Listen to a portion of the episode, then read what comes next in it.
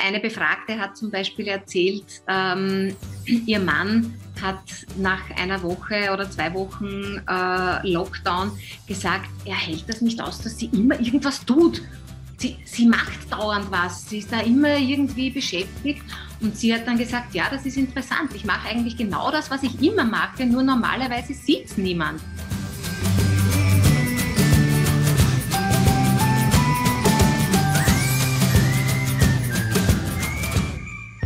Hallo und herzlich willkommen bei einem neuen Elternweb to go Talk. Ich spreche heute mit Frau Doktorin Ulrike Zartler. Sie ist Familiensoziologin und Professorin am Institut für Soziologie der Uni Wien. Und wir sprechen heute über das Thema, was denn die Corona-Pandemie mit Familien in Österreich macht. Herzlich willkommen und herzlichen Dank, dass Sie sich die Zeit nehmen für uns. Danke für die Einladung. Sehr gerne. Ähm, ich würde gleich gerne starten. Sie haben eine Studie durchgeführt, die nennt sich Corona und Familienleben. Wie kann man sich denn, wie schaut die im Detail aus? Wie kann man sich das denn vorstellen, wie so eine Studie entsteht und gemacht wird? Also die Entstehung der Studie war etwas außergewöhnlich, weil wir ja alle in einer außergewöhnlichen Situation waren im März 2020. Ähm, da bin ich immer wieder gefragt worden, ich bin Familiensoziologin und da bin ich äh, vor dem Lockdown immer wieder gefragt worden von Journalisten und Journalistinnen, wie wird es denn jetzt den Familien gehen, was bedeutet das für die Familien und was haben wir für Studien dazu. Dann habe ich ein bisschen recherchiert und habe festgestellt, es gibt ein paar Studien, zu früheren Epidemien, aber natürlich nichts, das dem entspricht, was wir jetzt äh, oder damals alle gerade erlebt hatten, weil es diese Art von umfassender globaler Krise in der Form eigentlich nicht gegeben hat. Und dann dachte ich, na ja, wenn es keine Studie gibt, dann mache ich einfach selbst eine und habe begonnen, äh, ganz, ganz überstürzt in der ersten Woche des ersten Lockdowns ähm, mit einer Befragung, die ähm, sich richtet an Eltern von Schulkindern und Kindergartenkindern. Also alle, die befragt werden, haben mindestens ein Kind im Kindergarten oder Schulalter. Es machen 98 Eltern mit bei der Studie, was unglaublich viel ist, weil das nämlich eine qualitative Studie ist. Wir machen ganz lange ausführliche Interviews, also wir haben nicht Fragebögen zum Anklicken, sondern die Befragten können wirklich erzählen. Äh, das dauert auch meistens relativ lang. Die Interviews dauern bis zu drei Stunden, einfach weil es sehr viel zu erzählen gibt. Wir haben äh, aber auch Befragte, die Tagebucheinträge machen. Die, äh, denen schicken wir Fragen und die schreiben einfach in Form eines Tagebuchs, was für sie gerade wichtig ist. Und wir haben die Studie eben begonnen in der ersten Woche des ersten Lockdowns und haben ähm, jede Woche die Eltern befragt, weil die Überlegung ja war, wir sind jetzt in einer absoluten Ausnahmesituation, das wird drei Wochen dauern, dann sind Osterferien und danach ist alles wieder normal. Das war die vollkommen blauäugige Überlegung.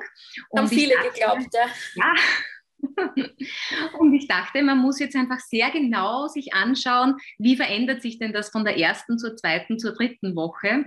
Wir haben dann festgestellt, das wird doch etwas länger dauern und haben ähm, im April und Mai tatsächlich noch, äh, im März und April tatsächlich noch sehr, sehr engmaschig befragt. Danach aber nur mehr alle zwei Wochen, was auch wahnsinnig viel ist, bis zum ähm, Schulschluss eigentlich und dann in größeren Abständen. Wir haben im Sommer dann nochmal mit den Befragten gesprochen und im Herbst während des zweiten Lockdowns. Und äh, im Frühling jetzt während des dritten oder vierten Lockdowns, man verliert ein bisschen ja den Überblick. Und wir planen auch im Herbst und dann im Frühling 2022, also das heißt zwei Jahre nach Ausbruch der Pandemie, nochmal mit den Befragten Gespräche zu führen. Und das sind eben 98 Eltern, die haben insgesamt 181 Kinder im Kindergarten oder Schulalter und dann noch ähm, einige, die älter sind, aber die Gruppe von Kindern, die uns interessiert, sind eben die äh, auch noch äh, Kindergarten, in Kindergarten oder Schule gehen. Ähm, ja, das ist so die äh, Personengruppe. Mit der wir uns beschäftigen. Und es ist einfach unglaublich spannend, was die Eltern uns alles erzählen. Wir kennen sie mittlerweile auch relativ gut, weil man natürlich, wir haben jetzt zehn Erhebungswellen durchgeführt sehr, sehr intensiv schon uns, ähm, die Eltern haben uns sehr intensive Einblicke schon gegeben in ihr Leben und in ihre Familien. Und das ist natürlich ein ganz großer Datenschatz, mit dem wir jetzt wissenschaftlich arbeiten und versuchen zu erklären, was die Pandemie und die Maßnahmen, die sich ja auch sehr stark geändert haben, in den Familien auslösen. Was macht das mit den Familien? Was beschäftigt die Eltern? Was würden sie brauchen? Wie haben sie diesen Umstieg äh, überhaupt geschafft? Im ersten Lockdown, in den weiteren Lockdowns, die permanenten Anpassungen, das sind so die Fragen, die uns interessieren. Das heißt, die Studie läuft eigentlich noch und wird, wenn sie halt irgendwann mal abgeschlossen sein wird, auch ein sehr spannendes äh, Zusammenfassung sein ne, von dem ganzen Erlebten. Wir, wir werden dann relativ detailliert wissen, äh, wie so die kurzfristigen, die mittelfristigen, mhm. die längerfristigen Auswirkungen in den Familien aussehen. Und wir haben, es ist einfach ganz großartig, weil wir wirklich in der Situation selbst mit den Eltern sprechen konnten, äh, weil das natürlich einen ganz großen Unterschied macht, ob ich tatsächlich am 18. Mhm. März, am zweiten oder dritten Tag war das des Lockdowns, Auskunft gebe über meine Situation und darüber, wie es mir gerade geht, wie es meinen Familienmitgliedern geht, wie wir den Familienalltag umgestellt haben oder ob ich das rückblickend mache. Mhm. Also wenn ich Sie jetzt fragen würde, wie war denn das genau im März 2020, mhm. würden Sie sich natürlich zurückerinnern, aber es ist wirklich auch sehr, sehr spannend, das in der Situation selbst machen zu können, äh, weil da auch die Interpretationen ein bisschen anders ist. Jetzt wissen wir ja schon mehr über die Krise und interpretieren das auch selber, glaube ich, anders, wie es uns damals allen gegangen ist. Und was gab es denn da für Phasen, die Sie wahrgenommen haben? Also was ist jetzt anders zum Beispiel, als es am Anfang war? Gibt es da irgendwas, was besonders hervorsticht? Ähm, also es war am Anfang eigentlich die allergrößte Herausforderung äh, überhaupt diese Umstellung, wo also das war ja eine vollkommen außergewöhnliche Situation. Niemand hatte so etwas jemals erlebt, dass ein ganzes Land einfach zugesperrt wird. Äh, es war diese gesundheitliche Bedrohung da. Da war für Eltern auch eine große Herausforderung, den Kindern überhaupt einmal zu erklären, was jetzt los ist, warum die Schulen geschlossen sind, warum die Kindergärten geschlossen sind und das auch noch altersangemessen zu machen. Ein dreijähriges Kind braucht eine andere Erklärung als ein zwölfjähriger. Mhm. Und das waren am Beginn die zwei ganz großen Herausforderungen, dieses den Kindern erklären, was jetzt eigentlich passiert, auch den Kindern die Ängste zu nehmen. Kinder haben ja am Anfang massive Ängste gehabt. Ähm, wer sich alles anstecken könnte, dass sie vielleicht die Oma angesteckt haben, weil sie sie letzte Woche noch umarmt haben und da möglicherweise jetzt äh, selber ganz gefährlich sind oder selbst gefährdet sind, die Krankheit zu bekommen. Da hat es sehr viele Ängste gegeben. Also erste Herausforderung und die zweite natürlich diese Umstellung des Familienlebens. Organisation von Familienleben ist ja schon ohne Corona eine unglaubliche Herausforderung. Man muss die unterschiedlichsten Zeitpläne der, der Kinder adaptieren, man muss das alles übereinstimmen. Äh, man hat, ich weiß es nicht, Arzttermine, Freizeittermine der Kinder. Äh, die brauchen ein Essen, die sollen zu bestimmten Zeiten schlafen. All diese Herausforderungen, die Familien sehr, sehr gut kennen. Und ähm, all das ist jetzt ja plötzlich noch dadurch getoppt worden, dass man gesagt hat, okay, es gibt auch keine Schule und keine Kinderbetreuung. Das heißt, die Kinder müssen zu Hause auch noch beschult werden. Die Eltern sind nicht mehr nur Eltern, sondern sie sind auch Lehrer und Lehrerinnen und sie sind auch Spielpartner der Kinder weil der Kindergarten geschlossen hat. Und sie sind auch Köchinnen, das sind sie auch im regulären Betrieb, aber vielfach ist ja da dreimal am Tag gekocht worden in den Familien plötzlich. Ja, allein die Logistik, ne, die dahinter also Allein die Logistik. Dann ja. gab es am Anfang ja auch sehr stark diese Angst, werden überhaupt genug Lebensmittel verfügbar sein? Ja. Hamsterkäufe, das Klopapier, wir erinnern uns, da gab es ja unterschiedliche Phasen, welche Produkte zu welchem Zeitpunkt ähm, äh, aus waren oder besonders schwierig zu bekommen. Also das war am Anfang einfach eine riesige Herausforderung. Und ähm, das hat dann sich ein bisschen verändert mit dieser Öffnungsphase. Da hat man dann plötzlich bemerkt, zusperren ist zwar schwierig, aber aufsperren ist auch gar nicht so einfach, mhm. ähm, weil das in den Familien die Eltern wirklich vor große Herausforderungen gestellt hat. Wenn man drei Kinder in drei unterschiedlichen Schulen hatte, dann hatte man ganz sicher drei unterschiedliche Pläne, wann welches Kind in welche Schule geht. Also da gab es ja unterschiedlichste Schichtmodelle, Woche, Woche, zwei Tage, drei Tage, jeden Tag abwechselnd. Die einzelnen Schulen haben das ganz individuell ich gemacht. Ich zum eigenen Leib erfahren, ja. Also das war eine ganz schwierige Phase auch für die, für die Familien und für die Eltern, diese Wiederöffnungsphase da durften ja die Kinder dann auch ähm, gestaffelt erst in die Schulen. Also die Älteren haben ja erst Anfang Juni wieder, die hatten ja dann nur drei oder vielleicht vier Wochen am, am Schulschluss noch Schule. Ähm, dann hat es so eine kurze Entspannung gegeben im Sommer, so eine, eine Vorahnung, dass vielleicht wieder ein normales Leben möglich wäre. Äh, manche Familien konnten Urlaub machen, manche sogar ins Ausland äh, fahren. Da gab es dann zwar auch schon Reisewarnungen und so weiter. Und da war aber die große Sorge der Eltern, was kommt im Herbst?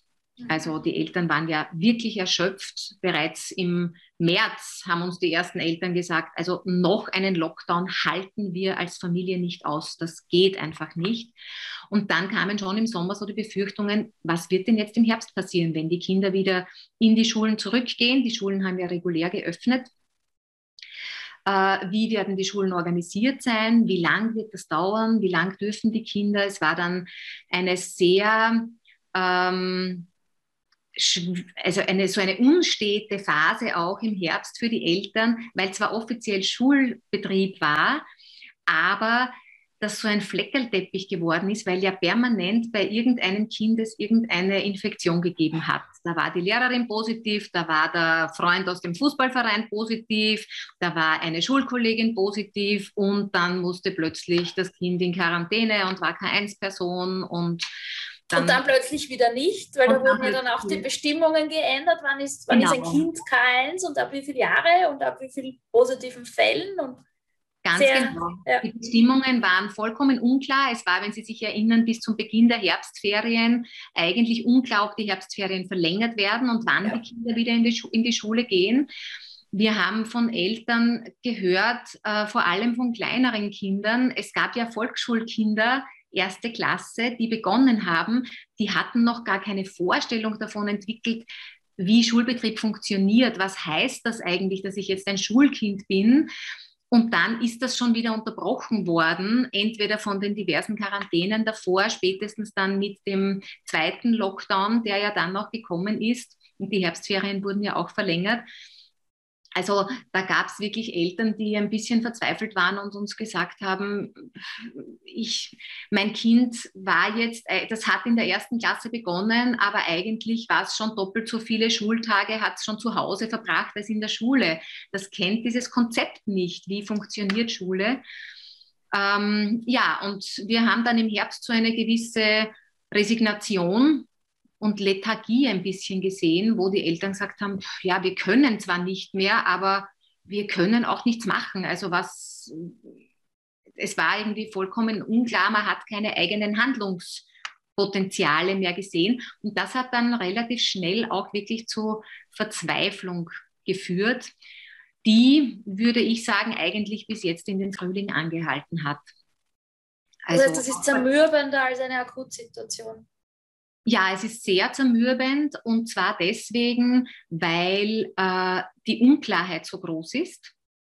Also es sind ja die Regelungen unglaublich spät erst kommuniziert worden an die Eltern. Teilweise haben die Eltern am Sonntagabend oder Samstagabend noch nicht gewusst, welche Kinder jetzt am Montag in die Schule gehen dürfen ähm, war natürlich auch ein großes logistisches Problem für die Direktorinnen äh, und, und für das Lehrpersonal, aber selbstverständlich auch für die Eltern, weil die waren in der Situation und sind es teilweise noch immer, dass sie keine Urlaubstage mehr haben. Die mussten viele im Lockdown, in, im ersten Lockdown schon konsumieren. Um nicht in Kurzarbeit geschickt zu werden zum Beispiel, dass sie keine Pflegeurlaubstage mehr hatten und dass es völlig unmöglich war, Zeitausgleich aufzubauen in dieser Phase, die ja ohnehin so schwierig war. Also uns haben viele Eltern erzählt, ich schaffe schon meine reguläre Arbeitszeit fast nicht.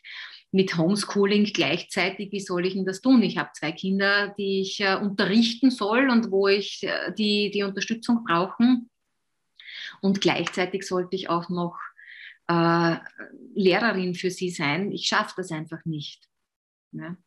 Also das war, war und ist nach wie vor eine ganz, ganz große Herausforderung für die Eltern, was ja dazu gekommen ist, dass die Motivation der Kinder auch nicht so lang aufrechterhalten werden kann. Also die Kinder haben ja irgendwann, viele Kinder haben irgendwann einfach genug gehabt vom Homeschooling und haben auch diese Rolle der Eltern nicht mehr ernst nehmen wollen und nicht akzeptieren wollen, dass die Mama jetzt eigentlich auch Lehrerin ist, zumindest am Vormittag. Und äh, da ist es wirklich auch zu Konflikten in den Familien gekommen und mhm. kommt nach wie vor. Mhm. Also das, ich höre jetzt raus, dass sozusagen seit Herbst eine, eine Phase andauert, die im groben gleich ist, einfach eine belastende provisorische Situation, die von Unklarheit geprägt ist und wie es weitergeht. Genau, man, die ist äh, von großen Flexibilitätsanforderungen geprägt. Man muss sich permanent flexibel auf Situationen einstellen, die immer wieder sich verändern. Mhm. Und das verlangt den Eltern sehr, sehr viel ab.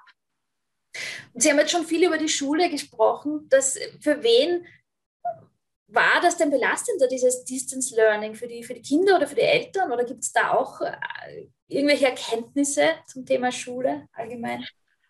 Also ob es für die Kinder oder die Eltern belastender war, kann ich nicht sagen. Wir haben in dieser Studie leider nicht die Kinder befragt. Okay. Wäre gar nicht möglich gewesen, das in der kurzen Zeit auch zu organisieren. Äh, und da hat man dann wieder andere, andere Forschungsthemen, also auch von der Forschungsethik her äh, hätte ich das in der Studie jetzt nicht gemacht, obwohl ich sonst äh, auch viel Forschung mit Kindern mache. Ähm, und das natürlich sehr, sehr bereichernd ist. Ähm, wir haben gesehen, dass das Homeschooling eine der größten Herausforderungen für die Eltern ist. Also ich denke, die allergrößte Herausforderung ist diese Vereinbarkeit von Beruf und Familie. Da kommen wir vielleicht noch drauf. Und ähm, fast auf gleicher Ebene steht ähm, das Homeschooling wie gehe ich mit meinen Kindern um, wenn gleichzeitig von, also wenn, ja, wenn von mir nicht mehr nur erwartet wird, dass ich sie betreue, sondern dass ich sie auch beschulen soll. Ähm, wo Eltern wirklich sehr, sehr früh schon erzählt haben, dass sie eigentlich ähm, an ihrer Belastbarkeitsgrenze sind, weil sie das nicht können, weil sie die Ausbildung nicht haben, äh, weil sie zum Beispiel sagen, ich kann total gut zehnerübergreifend rechnen, aber ich weiß nicht, wie ich das einem Sechsjährigen erklären soll, wie man das macht. Ich habe einfach die Ausbildung nicht dafür. Ich denke nebenbei, dass das auch wirklich eine Gefahr ist, dass wir hier dass die Bildungs also die, die, die äh, Berufe in der, in der kindlichen Bildung so entwertet werden dadurch, wenn wir sagen, naja, das passt jetzt eigentlich eh, die Eltern können das gleich gut zu Hause, die haben zwar keine Ausbildung, aber die sollen nur, nur tun, ähm, dann entwertet das eigentlich den, den Beruf der Elementarpädagogik, also jetzt, äh, wenn man vom Kindergarten redet, der Elementarpädagoginnen, aber auch des Lehrpersonals in den Schulen. Die machen eine entsprechende Ausbildung und wenn das alles gleich gut funktionieren würde, wenn wir jetzt zu Hause sind äh, wie im regulären Betrieb, dann bräuchten wir keine Kindergärten, keine Schulen und keine Kinderbetreuungseinrichtungen, weil dann können das eh immer die Eltern gleichzeitig noch machen. Aber es funktioniert nicht gleich gut. Ähm, und was ich noch sagen wollte, Sie haben nach der Schule gefragt. Wir haben gesehen, dass die Eltern sehr unterschiedlich mit diesen Herausforderungen umgehen ähm, die das Homeschooling an sie richtet. Äh, und es gibt so ganz grob gesprochen drei Typen von Eltern, wie sie ihre Kinder im Homeschooling unterstützen. Das eine ähm, sind die Eltern, die äh, finden, ihr Kind sollte möglichst selbstständig lernen. Die sehen sich so ein bisschen als technische Unterstützung, vielleicht noch organisatorische Unterstützung, also Zettel ausdrucken und Dateien hochladen, alles, was da so notwendig war an Kompetenzen, sagen aber, das, was an Stoff zu lernen ist oder zu wiederholen ist oder die Aufgaben, die die Kinder zu machen haben, das sollen bitte die Kinder selbst machen. Das ist nicht nur altersabhängig. Wir haben auch etliche Eltern mit äh, Kindern im Volksschulalter, die das so eingerichtet haben, dass sie gesagt haben, na, da gibt es einfach diese Phasen, wo das Kind das wirklich allein macht. Mir ist das wichtig, dass das Kind selbstständig arbeitet. Und dann haben wir, eine, also die sagen, ich will eigentlich mein Kind nicht so umfassend unterstützen, wie das vielleicht eine Lehrperson in der Schule machen würde. Der zweite Typ sind die, die sagen, ich kann mein Kind eigentlich nicht unterstützen. Ähm, das sind äh, Eltern, die wenig Ressourcen haben, zum Beispiel wenig Zeit, weil sie viel arbeiten müssen, ein Erwerbs-, hohes Erwerbsausmaß haben, vielleicht auch gar nicht äh, zu Hause, also im, im Homeoffice arbeiten können, sondern irgendwo örtlich anders hin müssen damit sie überhaupt ihrer Berufstätigkeit nachgehen können. Das sind aber auch Eltern, die wenig Geld haben, die die Sprache nicht gut können, die vielleicht nicht so hoch gebildet sind und den Kindern das einfach nicht erklären können, weil sie die Arbeitsaufträge selber gar nicht verstehen. Ähm, das sind die, die Eltern, die dann die Lernunterstützung sich von extern organisieren. Irrsinnig geschickt, ja, die haben in der ersten, zweiten Woche des Lockdowns schon gesagt, okay, ich habe einen Bekannten, der kennt sich aus in Mathematik, mit dem macht mein Kind die Mathematikhausübung übers Telefon, also Hausübung gab es ja nicht, aber die, das, was zu tun ist im Homeschooling, die machen das übers Telefon. Oder wir können uns keinen Drucker leisten äh, und jetzt auch gar keinen organisieren im Lockdown. Aber ich habe eine Freundin, die druckt mir das aus, die legt die Ausdrucke vor die Tür, äh, damit wir keinen Kontakt haben. Also die haben sehr schnell Unterstützung sich organisiert, aber konnten selbst und können selbst ihr Kind nicht unterstützen. Und die dritte Gruppe, das sind diejenigen, die das Kind sehr intensiv unterstützen und da auch eigene Leistungen sogar einbringen. Also vielleicht um ein plastisches Beispiel zu bringen. Sie haben gesagt, Sie haben auch selber Kinder, Sie kennen das möglicherweise, hat ja viele Arbeitsaufträge gegeben äh, in der Art von, schau dir diese zwei YouTube-Videos an und häkle dann eine Haube oder irgend sowas. Und das sind dann die Eltern, die äh, sich die YouTube-Videos anschauen und die die Haube häkeln für die Kinder, weil es einfach nicht machbar ist, dass das Kind das selbst äh, fertig bekommt oder die Aufgaben vorschreiben, die das Kind dann abschreibt und so weiter. Ähm, also die da wirklich sehr, sehr viel Zeit und sehr viel eigene Leistung auch hinein äh, investiert haben noch in das Homeschooling ja, das sind drei so unterschiedliche Typen. Ich denke, dass alle unterschiedlich ähm, problematisch sind, jeweils für mhm. die Kinder und für die Eltern. Ähm, und es zeigt einfach auch, dass die Eltern erst lernen müssen, wie sie überhaupt umgehen sollen mit dieser Situation. Jede Person, die schon einmal mit einem Kind nur eine halbe Stunde eine Hausübung gemacht hat im regulären Schulbetrieb, weiß, dass das eine große Herausforderung sein kann, mhm. wenn man dann wochenlang Homeschooling hat, ohne dem Kind sagen zu können, wann es vorbei ist und wann es wieder regulären Schulbetrieb geben wird, ist das sehr schwierig. Und wenn dann wieder der, der reguläre Schulbetrieb stattfindet und die Kinder äh, bemerken, dass das jetzt heißt, sie sind an den Schultagen in der Schule, aber wenn sie zu Hause sind, müssen sie noch immer im Homeschooling ihre Aufgaben machen, dann ist das auch sehr schwierig. Wir hatten da Eltern, die uns erzählt haben, dass sie sehr verzweifelt sind und dass die Kinder gesagt haben, der Minister hat uns angelogen, er hat gesagt, jetzt dürfen wir wieder in die Schule und jetzt muss ich immer noch das blöde Homeschooling machen und ich will einfach nicht mehr. Und das ist ähm, ja für die Eltern dann schwierig zu motivieren. Mhm. Motivation ist ja sowieso ein großes Thema, glaube ich auch gerade für die, für die Eltern. Eigenmotivation und die Motivation der Schulkinder. Aber noch einmal darauf zurückkommend, äh, was Sie gesagt haben, diese mögliche Entwertung der, der pädagogischen Arbeit. Wer, ist es dann nicht jetzt genau umgekehrt? Ist, äh, erfährt das jetzt eine Aufwertung, ähm, weil eben das sichtbarer wird, diese, diese Arbeit, die da geleistet wird? Also äh, es wird auf jeden Fall sichtbarer, wie dringend die Familien die Betreuungseinrichtungen und die Schulen brauchen. Das ist auf jeden Fall sichtbar geworden. Ähm, ob eine Aufwertung ebenfalls damit verbunden ist, jetzt im Sinne von äh, Wertschätzung, die sich zum Beispiel auch in Geld ausdrückt, das wird man auf politischer Ebene erst sehen.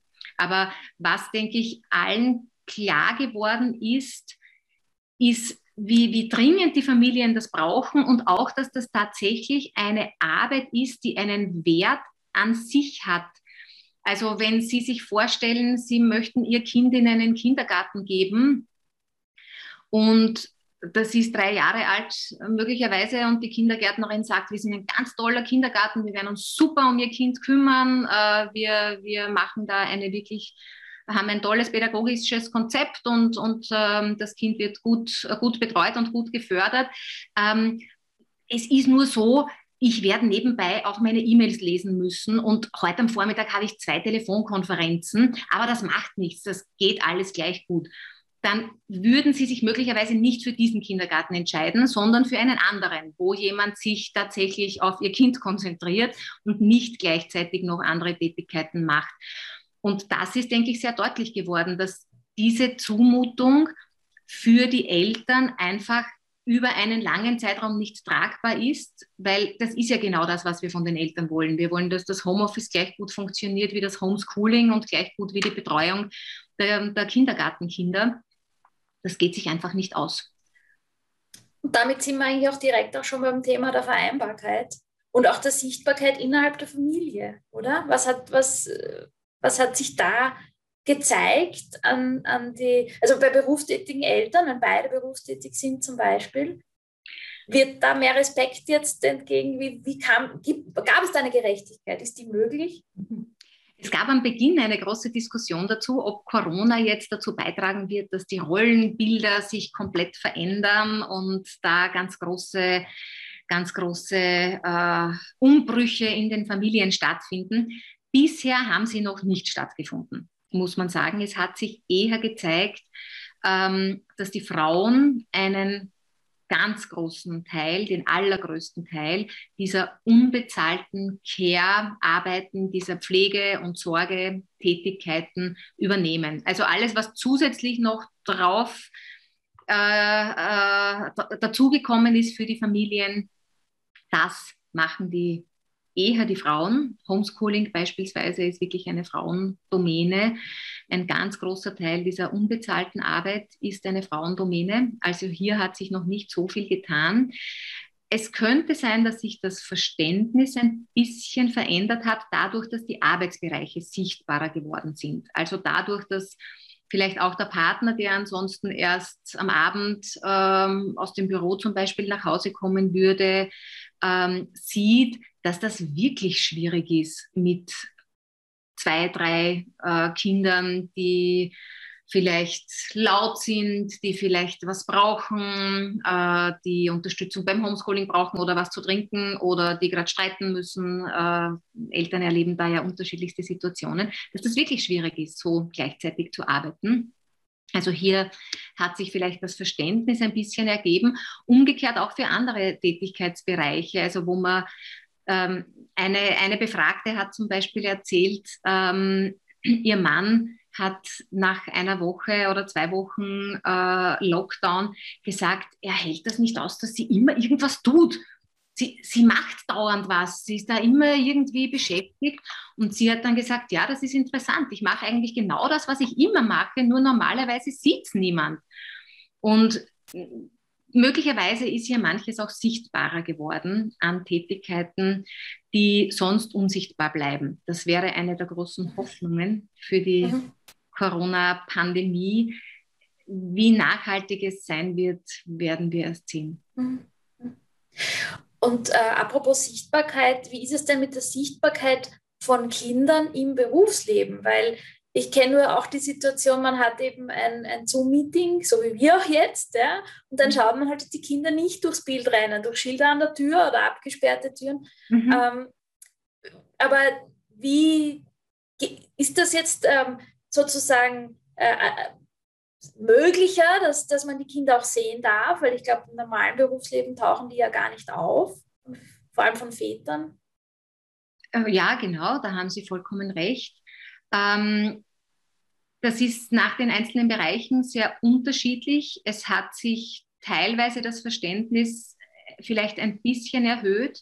Gleichzeitig sehen wir in der Studie auch durchaus eine besorgniserregende Entwicklung, weil gerade Frauen, also wir hören das eher von Frauen, sagen, ich kann mir das nicht erlauben, dass meine Kinder durchs Bild laufen und äh, dass die, dass die da permanent sichtbar sind oder dass sie hörbar sind, dass man merkt, die streiten gerade oder die brauchen irgendwas. Ich, ich habe Angst, dass ich in meiner Arbeit nicht mehr ernst genommen werde, äh, dass ich vielleicht dann keine wichtigen Aufgaben mehr übertragen bekomme, dass mein Chef sich denkt, die schafft das sowieso nicht. Und das sind schon ähm, zusätzliche Belastungen, die ganz schwierig sind für die, äh, also eben Frauen, die das oft betrifft oder, oder für Eltern generell. Kinder sind einfach kein Lifestyle-Accessoire, das man gut in einer Zoom-Konferenz äh, mal kurz herzeigen kann, es gibt ja immer wieder diese lustigen Videos, die da dann durchs Internet kursieren. Interessanterweise habe ich den Eindruck, dass das eher Männer sind, die da äh, als äh, Protagonisten auftreten und die Kinder da irgendwo, wo die Kinder irgendwelche lustigen Dinge machen. Wir hören eher von Frauen, dass sie das sehr nachteilig finden würden und dass sie wirklich mit sehr kreativen Mitteln versuchen, äh, sich diese zwei Stunden für die Videokonferenz irgendwie frei zu schaufeln, damit nicht das passiert, was sie fürchten, nämlich dass sichtbar wird in der Arbeit, dass sie Kinder haben. Das ist gleichzeitig aber auch sehr gefährlich, weil dadurch der Eindruck entsteht bei den Arbeitgebern und Arbeitgeberinnen, naja, das funktioniert ja eh wunderbar. Das können wir ja jetzt eigentlich beibehalten auf äh, unbestimmte Zeit, weil das geht ja locker. Die Frau hat drei Kinder, es ist wunderbar ruhig bei ihr, äh, die organisiert sich das alles. Und ich glaube, dass es schon wichtig ist, ähm, auch wenn man jetzt nicht äh, die Kinder da als Accessoire verwenden möchte, um herzuzeigen, wie schwierig das ist. Das muss man ja auch nicht bei jeder Zoom-Konferenz machen. Aber ich glaube, dass es trotzdem wichtig ist, auch für ein gewisses Verständnis, dass die Arbeitgeber und Arbeitgeberinnen merken, äh, dass das wirklich nicht einfach ist, diese, diese Vereinbarkeit. Und wir sehen und weil ja Sie auch gesagt ja, weil Sie gesagt haben, freischaufeln, das hat man ja früher eher zu der Zeit gesagt, die man für, für Self-Care dann benutzt hat. Ist die. Arbeitszeit für Mütter jetzt Self-Care-Zeit gleichzeitig oder muss ja, genau. das sein? Die Arbeitszeit ist die neue Self-Care-Zeit. Äh, wir haben äh, das von ganz vielen Befragten gehört, die sagen, ja, eigentlich meine Zeit für mich das ist die Arbeitszeit. Das ist die Phase, wo ich wirklich äh, äh, für mich Zeit habe, sonst geht sich das eigentlich nicht mehr aus. Und das ist eine sehr, ähm, eine sehr schwierige Entwicklung, weil einfach die Regenerationszeiten fehlen. Wir beobachten das in der Studie jetzt schon seit dem Frühling, Frühsommer 2020, dass äh, speziell eben die Mütter sehr zurückstecken, was die eigenen Erholungsphasen betrifft. Ähm, die haben ja auch beispielsweise Strategien entwickelt, wie zum Beispiel an den Tagesrandzeiten zu arbeiten. Um vier, um fünf in der Früh aufzustehen, um schon zwei, drei Stunden arbeiten zu können, bevor man dann die Kinder weckt und fürs Homeschooling äh, oder für den Schulbetrieb, Kindergarten, was auch immer vorbereitet. Ähm, das heißt, da wird schon mal am Schlaf gespart. Dann wird vielleicht in der Nacht noch gearbeitet, wenn die Kinder schon schlafen. Es geht wieder vom eigenen Schlafkontingent quasi weg. Dann wird auch gespart an den Zeiten fürs Essen. Also wir haben Mütter, die sagen, äh, also vor Mittag komme ich überhaupt nicht zum Essen, weil da muss ich erst einmal alle äh, sozusagen äh, verteilen für Homeschooling, schauen, dass das alles funktioniert muss selbst meiner Erwerbstätigkeit nachgehen, wie und wo auch immer. Ich habe gar keine Zeit zum Essen. Ich habe auch keine Zeit für Sport. Das ist das, was viele ähm, sehr noch aufrecht gehalten hat über lange Phasen. Und wenn all das verschwindet, sind wir bei der Problematik der psychischen und emotionalen Beeinträchtigungen, die entstehen durch diese Krise. Äh, und deswegen ist es auch so wichtig, dass wir als Gesellschaft uns darum kümmern, die Eltern hier so zu entlasten, dass sie, äh, dass, dass sie diese wichtige Aufgabe, die sie da übernommen haben, auch wahrnehmen können, ohne dass sie selbst daran kaputt gehen. Was könnte denn die Politik machen, wenn Sie so einen Weihnachtswunsch hätten aus Ihrer soziologischen Sicht? Also die Familien brauchen auf jeden Fall eine ausreichende finanzielle Unterstützung. Das sieht nicht für alle Familien gleich aus. Ich bin hier gegen ein Gießkannenprinzip, wo man sagt, man überweist einfach jeder Familie 200 Euro und damit wird es schon getan sein. Ähm, ich glaube, wir müssen hier sehr genau differenzieren, welche Familien welche Bedürfnisse haben. Es sind gerade die Alleinerzieherinnen, die ohnehin auch in Nicht-Corona-Zeiten massiv armutsgefährdet sind, ganz äh, besonders jetzt gefordert in der Krise. Also wir sollten ganz, ganz genau den Blick auf die Alleinerzieherinnen richten und darauf, was hier auch für, für ökonomische Bedürfnisse entstehen.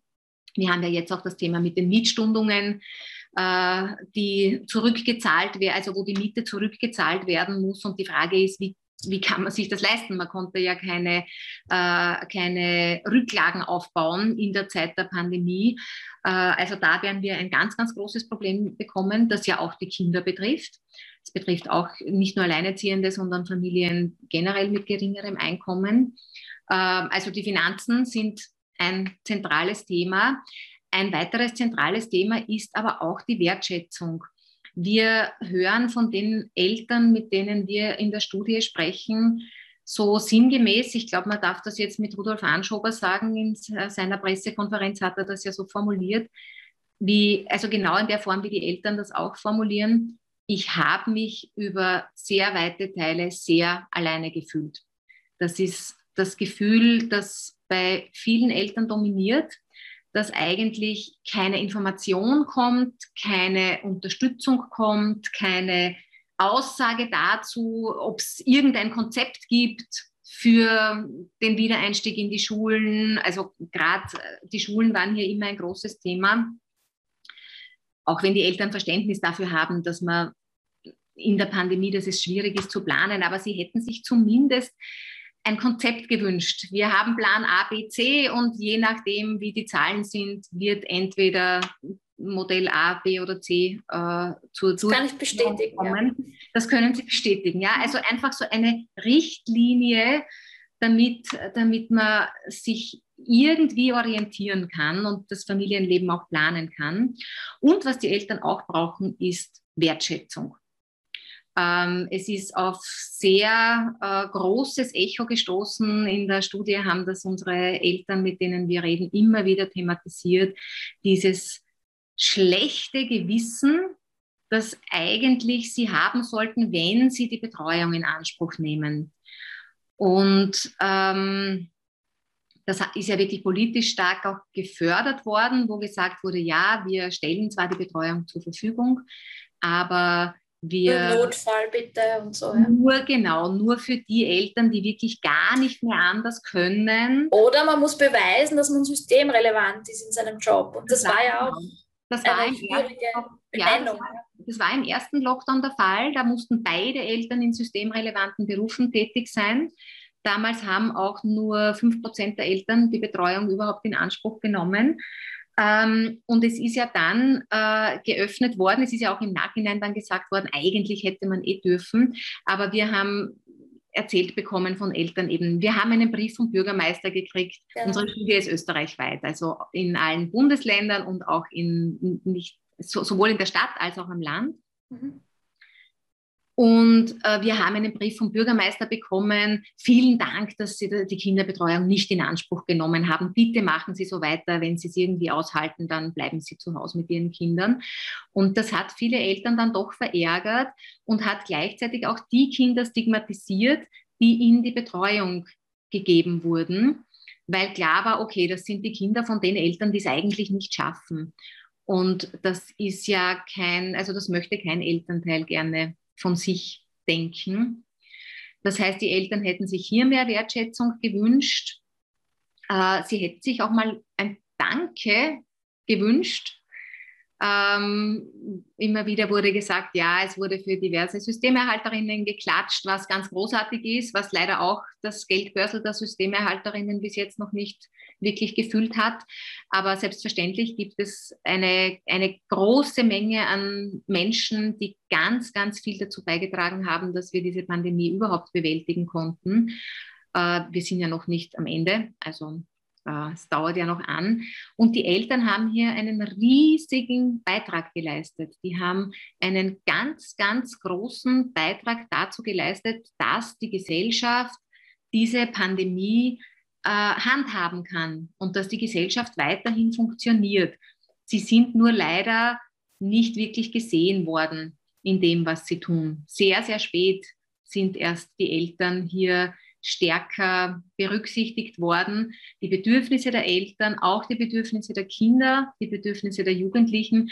Und wenn die Pandemie länger andauert, dann müssen wir hier Möglichkeiten schaffen, auch der äh, des leichten, einfachen Zugangs zu Unterstützungs- und Beratungsangeboten. Wir sehen das ja bei den Jugendlichen und Kindern gerade ganz massiv, dass es keine Therapieplätze gibt, dass es wirklich nur im äußersten Notfall äh, eine, eine Möglichkeit gibt, hier überhaupt ein Angebot in Anspruch nehmen zu können. Und die Pandemie hat mittlerweile auch viel emotionalen Schaden angerichtet sowohl bei Eltern als auch bei Kindern, dass wir das ganz, ganz dringend als Gesellschaft brauchen, dass es hier ausreichend Unterstützungsmöglichkeiten gibt. Mhm. Ja, danke. Auch ein wichtiger Appell. Hoffen wir, dass es an die richtigen Adressen gerät. Ich möchte trotzdem abrunden noch mit was Positivem, wenn es was gäbe. äh, daher die Frage, wurde von den Familien auch etwas als leichter empfunden und oder haben sie auch einen optimistischen Blick, was sich denn zum Guten ändern könnte. Mhm. Aus Ihrem, aus Ihrem ähm, Fazit. Ja, also es, es gab ja äh, das, dieses Schlagwort von der Entschleunigung, das gerade im ersten Lockdown ganz intensiv verwendet worden ist. Wir haben das auch von den Eltern teilweise gehört. Allerdings leider mit zwei Einschränkungen. Das erste, nur von Eltern, die wirklich gute Rahmenbedingungen hatten, also viel Platz, keine existenziellen Sorgen, äh, keine großen Probleme mit den Kindern, was das Homeschooling oder so, die, die Betreuung betrifft. Ähm, Erste Einschränkung, Rahmenbedingungen mussten passen. Zweite Einschränkung, es hat nur relativ kurz gedauert. Also dieses, ähm, dieses Gefühl der Entschleunigung, das hat natürlich, das zeigt schon, dass Familien im regulären Alltag irrsinnig überfrachtet sind mit Terminen, mit Koordination von diesen ganzen Zeitplänen, von den Logiken der unterschiedlichen Institutionen, die da betroffen sind, Kindergärten, Tagesmütter, Schulen, Horte, Arbeitgeber, äh, Musikstunde, Sportunterricht, äh, Fußballverein, was auch immer es da gibt. Also da sind ja so viele Dinge, die zu koordinieren sind. Das ist plötzlich alles weggefallen.